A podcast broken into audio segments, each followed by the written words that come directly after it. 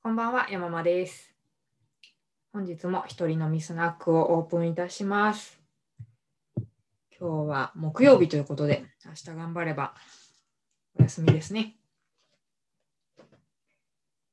そんな木曜日ですが、今日は一番最初の時に飲みましたが、朝日のスタイルフリー糖質ゼロという発泡酒でいきます。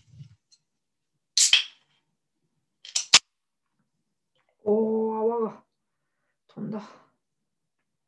はい、ということで、今日もお疲れ様でございました。乾杯。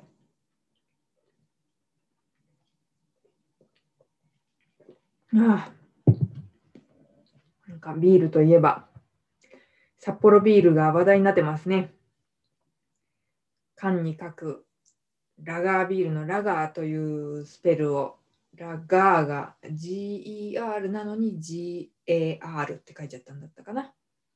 それで販売中止にするはずだったんだけども、それっぽっちのことですからね、中身に問題ないわけですからね。あの、結局発売することにしましたよというリリースを打ったそうで、私がフォローしている Twitter とか Facebook のアカウントの方は、やっぱね、お酒好きな方が多いんで、しかも札幌好きというのは大変気が合いますが、えー、そんな札幌さんに対していいねっておっしゃってる声がたくさん見られて、ね、ツイッターとかでも、うん、そういうね、そのスペルミスぐらい誰も見てない、気にしてない、うん、だからいいじゃんって言ってるような方が多くて、うん、私もそういう社会だと生きやすいです。前回、前々回ととにかくキテレツ大百科を推している私ですが、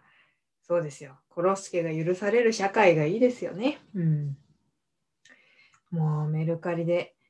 等身大コロスケぬいぐるみっていうのを見つけてですね、欲しいって思ったんですけど、紹介文見たら、商品紹介文見たら、えー、頭が大きすぎて自立できませんって書いてあって、いや、愛おしいですね。それも含めて欲しくなったけど、買ったら買ったで邪魔なんでしょうね。ぬいぐるみってこう、ほこりもたまるし、あんま好きじゃないんですけど、あの買ったら最後、なんか顔もついてるし、かわいそうになって捨てられないっていう、もうそういうものは買わないに限る。そうは言っても、私、あの、ポムポムプリンも実は好きで、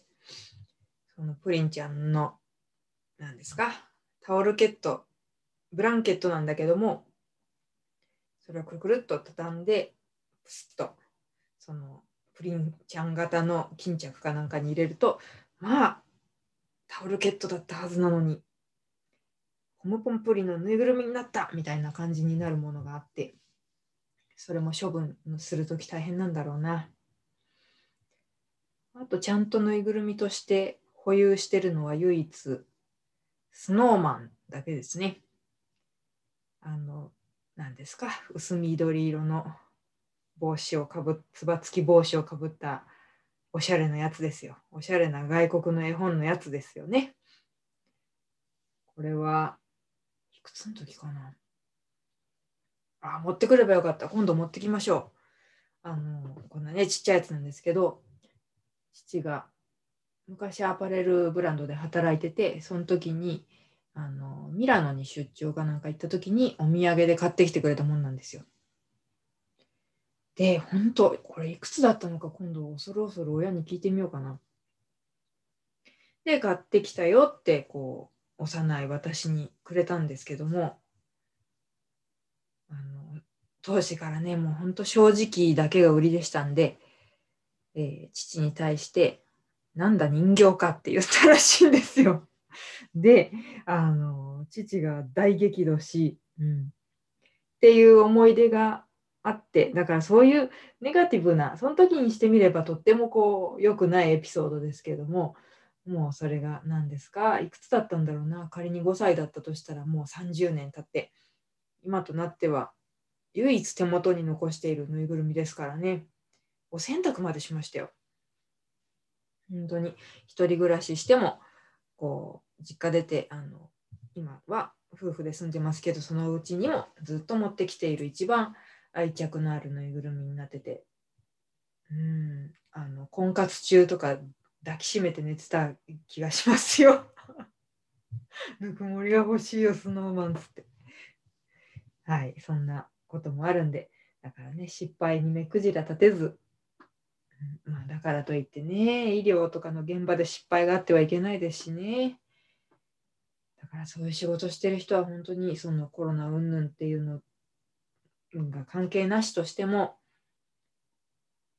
すごい仕事だなと思いますよね。うん、失敗が許されない仕事って本当すごいな。でもそういうのがこう、なんですか、ドクター X の大門みち子みたいに燃えるっていう人もいるでしょうしね。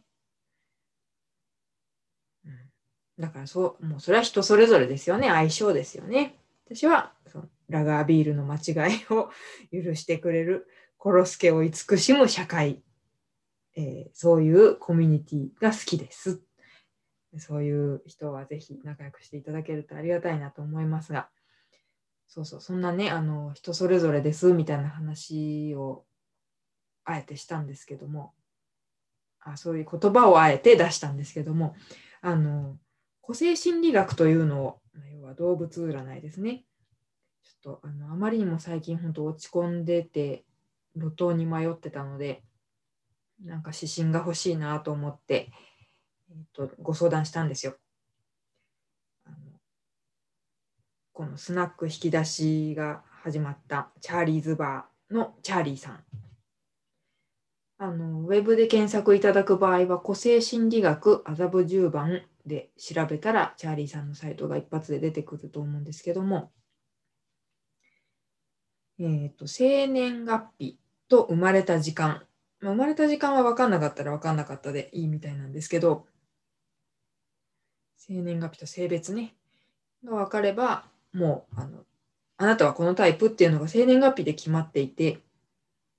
その組み合わせがすごい、あの、このタイプっていう大枠はあの動物占いと同じなんですけどもさらにそれがすごく細分化されてて、えっと、本質はこうだけれども、えっと、なんだっけな仕事とかそういう時の表向きはこのタイプになっちゃう。でなんだろうな本当はこうなりたいと思ってるみたいなすっごい細分化されてるのでその組み合わせが千差万別っていうことだったんですけどもでだから何タイプっていうのは生年月日で調べて出ちゃうので、もうあの普通に無料のサイトで調べて出るので、多分お見せしたりお話ししたりしても何も問題ないと思うのでご紹介するんですけど、ちょっといろいろ書き込んでるんで、恥ずかしいからさっとしか見せませんが、これね、お気に入りの日本の首相クリアファイルに大事に入れてます。読売新聞行った時買ったんですよ。広報やってた時。安倍晋三で終わってるから、新しいの今度買いに行こう。えー、そう、私はですね、協調性のない羊っていうタイプなんですよ。で、羊自体はすごく協調性があって、人のために動くのが当たり前みたいなタイプなんだけど、その中では協調性がない方だよっていう。だから協調性がないにあんまり注目しないでいただいてですね、羊なんだけども協調性がない方だよっていうことです。そうでちょっと細かく見ていただいた分は全部見てるとね、きりがないんですけども、あのちょっと、ちょっと読むので、合ってますかっていうのを教えてくださいね。かいつまんで読みますけど、えっ、ー、とですね、感受性が強くて芸術的センスや、あ、違う、芸術的センスに読めない、溢れたロマンチックな女性ですと。時々感情のコントロールが効かなくなり、気分屋やお天気屋と思われることもあるので、他の羊、まあ、いろんな羊があるわけですよ。何々な羊っていうのが。それに比べると協調性がないと見られてしまうこともありますと。えー、ここ注目だな。男性の気を引くような色気があります。これね、男性の気を引くかどうかはおっぱいじゃないですからね。あ、ひどい。同性からは媚びを売っていると思われ、異性からは思わせぶりな人と誤解されやすい面もありますが、本人は至って普通に接しているつもりです。ここどうなんですかねそうだったことが全然ないけど、はためから見てどうですかねどうですか、女性。こいつこびてんなってやっぱ思うんすか？いや率直に聞かせてください、今度。えっ、ー、とね、寂しがり屋です。友達への依存心が強く、これ友達っていうか、SNS への依存心が強いかもですね。こうやって動画もね、SNS つながってる方が見てくれてるといいなと思ってアップしちゃうぐらいですから、うん、そう自分の話を聞いてもらいたくて電話したり呼び出したりしますって言ってるから、この動画がまさにですよね。大勢の人の中にいると気を使いすぎて疲れてしまうので、時には一人の時間も必要ですと。ああ、なるほど。うんで、人当たりがいいので、こういう関係はきっと広いでしょうね、と書いてあったりして。でも自分の思い通りにならないと拗ねて相手の気を引くこともあり、周囲はあなたから振り回されることもあるでしょう。そういう子供っぽさもあなたの魅力の一つです。このコロスケチックなところが自分にあったとは、なんと嬉しい。コロスケを見習って生きていこう。で情報収集力に優れていて雑学的な知識が豊富。だから人との交流場面で話題に事欠くことがありません。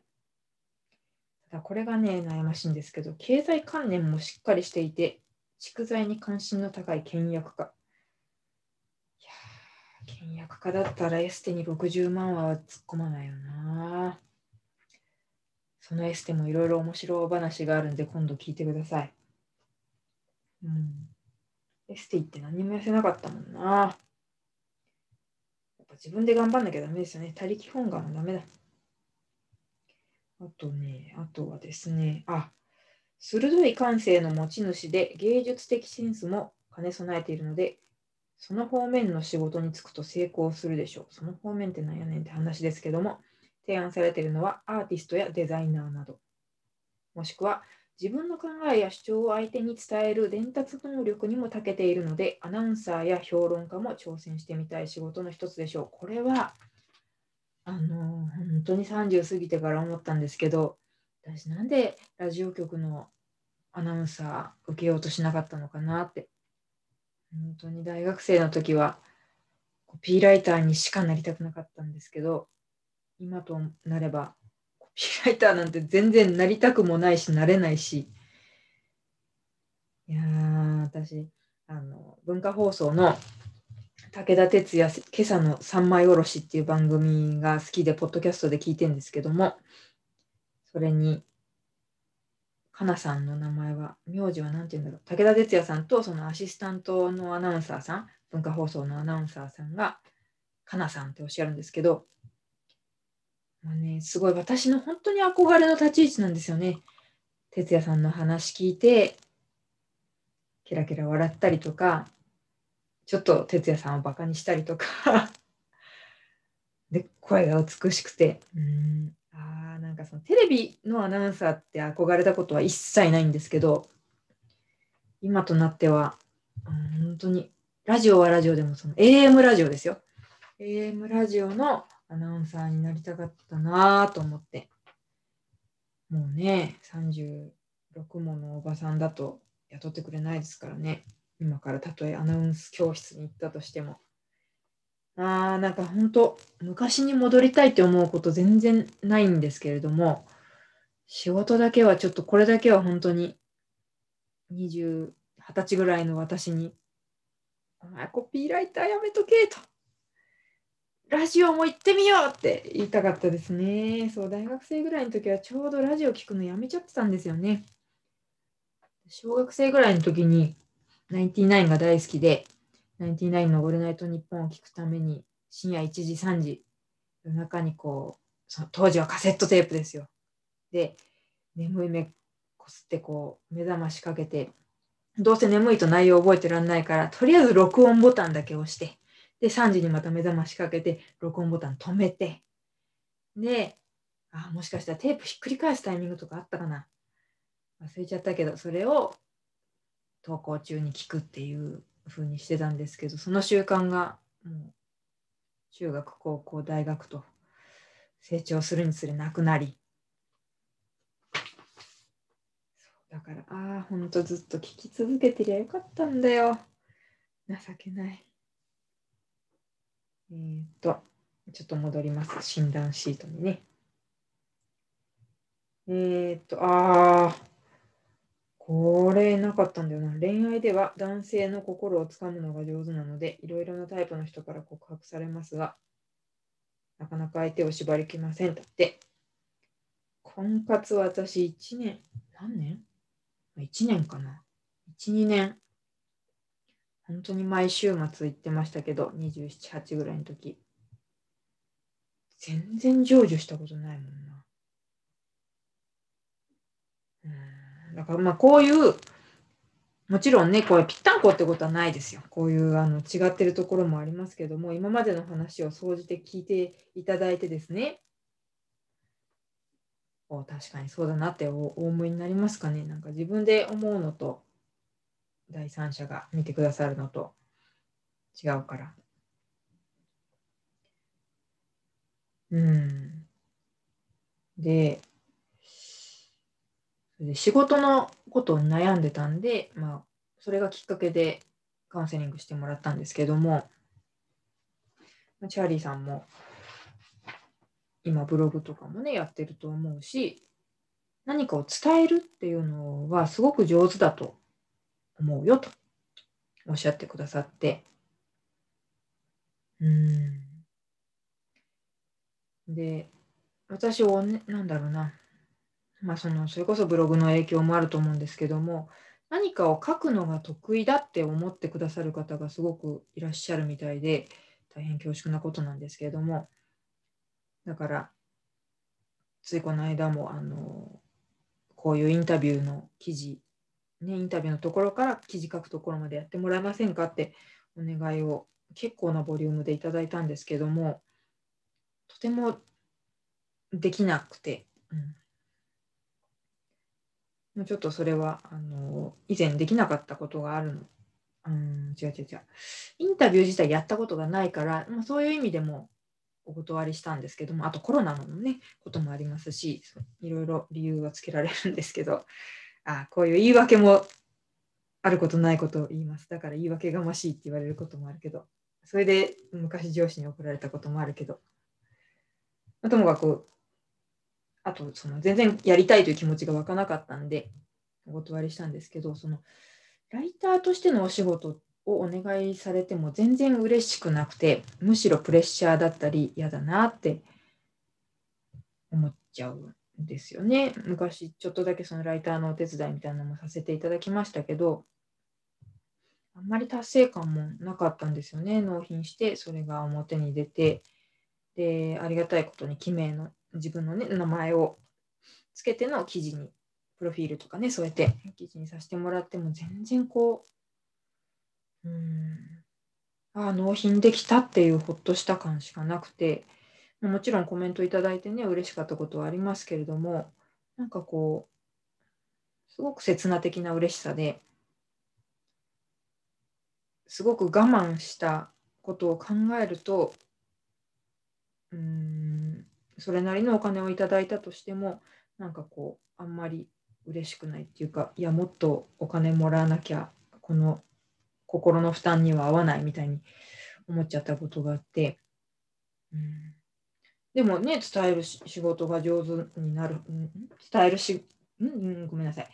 伝えるのは上手って言ってくれてるからライターは合ってるはず。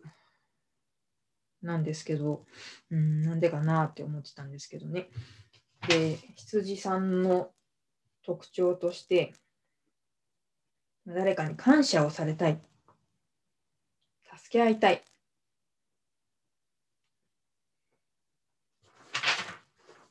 ていうところがあるんですね。うんうん。ちょっと待ってくださいね。今まだよ勉強ししながらで。だからそうだ、ライターだと、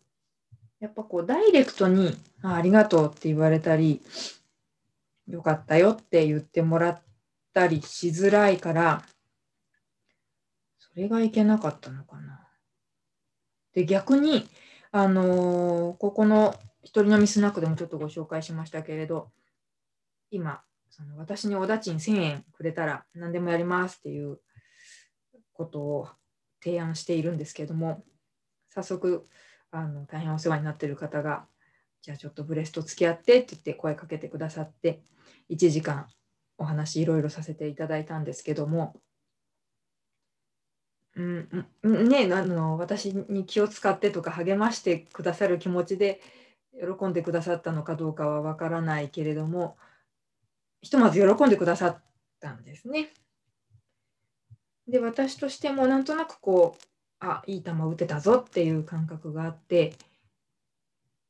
それはだって時給1000円ですよ。東京都は1000いくらですからね本当は。時給最低賃金。まあでもこれは時給というよりはおだちんですからね。お使いのおだちんだから全然別軸で考えてるんですけども。もうだからうんまん積んでもらったライターのお仕事よりも1000円のそのブレストの方が達成感とか喜びとか自己肯定感があってだからそれはスナックのお仕事にも通じますよね。うん、楽しかったって言ってくださるとすごく嬉しい。うんだからその物を介してっていうよりは直接自分自身がありがとうと言われたり評価されたりするっていうことにモチベーションが湧くっていうことなのかなって今日あそうそう 実は今日あの、ね、厚生心理学カウンセリングしてもらったんですけど思ったんですよ。だからあんまり今まで意識してなかったですけどカウンセラーのお仕事とか、まあ、あんまり傾聴は得意じゃないと思うんでなんか言いたくなっちゃうと思うからうんだからカウンセリングじゃなくてまあでもコンサルっていうとちょっとねイメージ違うし何しろまあそういうのは自分の実績とかねあの資格とかがないことには務まらない仕事でしょうから、うん、どうしようかなと思ってるんですけど。あでも、あのー、並行して整理収納アドバイザー2級っていうのの講座をオンラインで受けてて昨日おとといか、まあそんなねお布施っていうとあれだけど よくあるちゃんとお金払って受講してそのテキストに書いてある通りの答えを書けば取れるよっていうような資格なんですけど2級は。でもその教えてくださった方は1級取ってらっしゃる方なんですけどまあその方がすごく素敵な方でよかったんですけどそのお話を伺ってて整理収納アドバイザーってお掃除屋さんみたいなイメージがあったんですけど結構そのカウンセリングっていうか提案？あなたこういうお部屋にしたいんじゃないですか？こういうふうなことを望んでんじゃないですか？って提案していくっていう側面がすごい大きいんじゃないかなと思ってちょっと興味を持ったんですよね。自分が整理収納できるか分かんないんでまずは自分家をその学んだ知識を生かして整理できてそれが苦じゃなかったら準1級とか1級取ってもいいかなと思っているんですけどなんかね。うん。とか思ったりうん。本当に自分にどんな仕事ができるのかともかく今バイトはしてますけれども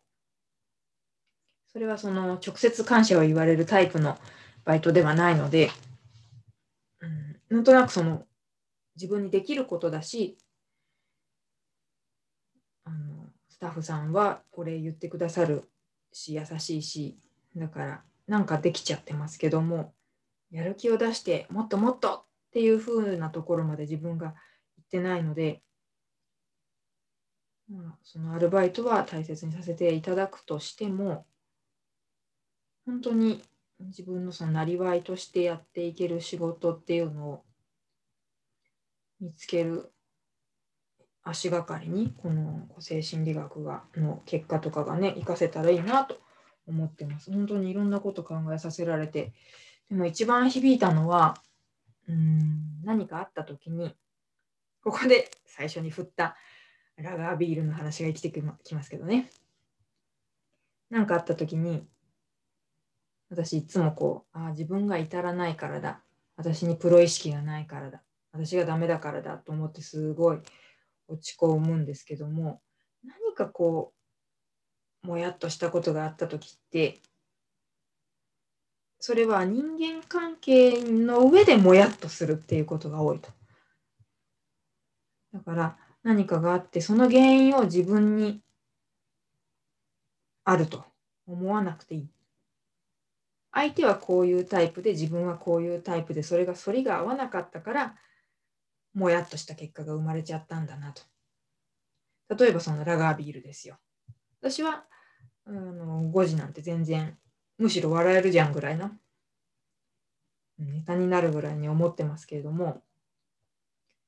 プロの仕事としてどうなんだっていうきっちりきっちりタイプもいらっしゃいますよね世の中には。あるまじき行為だと。でなんかこうすごく相性合わなそうじゃないですか。そのタイプとこっちとでは。ま、実際にそういう職場にいたこともあってメールの書き方とかも山間さんのメールは無駄なことが書かれすぎてる。みたいな、あのー、注意を受けることとかもあってでそれでもうメール送るのがだんだん怖くなっちゃったぐらいなんですけども送信ボタンを押す時に手が震えるみたいな感じだったんですけどもそれって相手の言葉を真に受けてああ私は無駄なことばかり書いてしまうダメな人間なんだって思う必要なかったんだなって今日個性心理学のカウンセリング受けてやっと思えたんですよね。あれは相手が、まあ、どの動物さんだったんだか分かんないけども少なくともそのなんていうなんていうの？虎みたいなちょっとこう怖いピリッとしたやつだったんでしょう。羊とは相性合わなそうじゃないですか。まだちょっと私動物占い勉強してないから何と何の相性が悪いとかそれは推測で言ってるんですけど相性合わないもんは仕方ないですよね。羊と虎はだって絶対に食われるもん、羊。うん、だから、ああ、そういうそういうふうに、うん、私が悪いんじゃなくて、相性が悪かったんだなって思う方思うんだっていう方法を見つけ教えてもらって、うん、すごく心が軽くなったところがありましたね。だから今実際に例えばご主人との関係だったりお子さんとの関係だったりあとは介護の問題で、ね、義理のご両親を介護していていざこざが発生することとかもありますよねきっと。であとはえもちろん職場の関係とか。これ相手の生年月日さえね分かればなんとなくの目星はつきますから。で本当にあの解決したいなっていう時は私もちょっと今日あの家族との相性とかをご相談したりもしたんですけれども。なんかうんすごく腑に落ちるところがあって。相手の大事にしているものとこっちの大事にしているものが何なのかっていうのがやっぱ違うんですよね。どうしてもこう自分のことしか分かんないから自分の考えてるうーんなんでしょうね私だったらばそのべきねば体質なので社会的にこうなんだからこうするべきだみたいなのがすごく正義感としてあったんですけどもいやいや俺が正義っていうパターンだってねありますからだから、うん、なんかそういうところが分かっているだけでも人付き合いとかそこから発生するお仕事のトラブルとかいろんなことがあの少し楽になるんじゃないかなと思って本当、うん、実りある時間だったなと思います。あの本当に面白くってその興奮そのままに喋っちゃったんでまだ気持ちがまとまってない上で話してるからすごく分かりづらいところもあったと思いますがあの 個性心理学すごくね面白かったんでもし自分も受けてみたいという方がいらしたら、えー、個性心理学麻布十番でググっていただいてチャーリーさんのカウンセリングサイトを見てみていただければと思います。いやー、だらだら話しちゃってすいません、今日も。うん。日本放送のアナウンサーになりたかったな。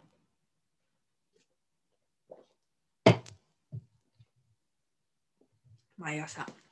OK コージーアップを聞きながら、そう思っております。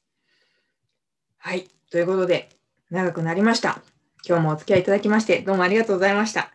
えー、明日もやれたらやりたいと思いますんで、よかったらお立ち寄りください。ではでは、えー、明日もう一日頑張っていきましょう。では、これにて失礼いたします。ありがとうございました。